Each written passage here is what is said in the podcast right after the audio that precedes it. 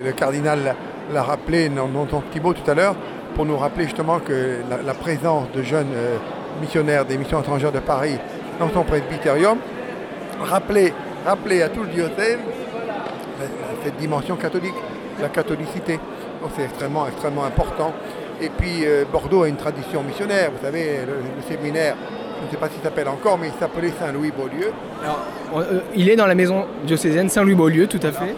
Donc Saint-Louis-Beaulieu est un prêtre de Bordeaux qui était l'émission antérieure de Paris, qui est mort martyr en Corée et qui a été canonisé par le pape Jean-Paul II en 1984. Vous voyez, il y a de la ressource, il y a la continuité.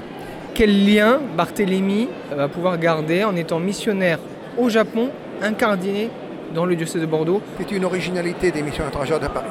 Aucun institut missionnaire n'a des prêtres incardinés dans un diocèse. Et nous, nous avons voulu, alors que nous sommes de droit pontifical, nous pouvons très bien être incardinés. Alors certains d'entre nous sont incardinés au MEP.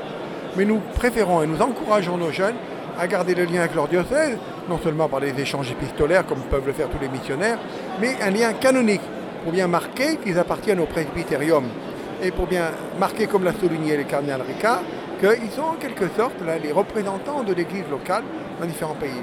Alors Bordeaux est un diocèse missionnaire, vous savez, parce que vous avez le Père Palucière qui est en Mongolie, qui vient de traduire l'évangile en, mongol. Euh, bien sûr, il a fait un travail magnifique.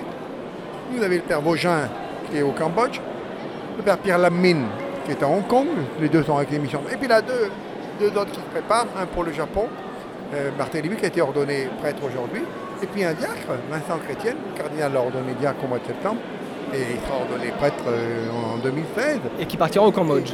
au Cambodge, vous voyez. Donc il y a une belle tradition missionnaire. Alors vous voyez, c'est très important ce lien avec le diocèse. Parce que ce n'est pas simplement une formalité canonique, c'est vraiment, euh, au plan ecclésial, une grande richesse.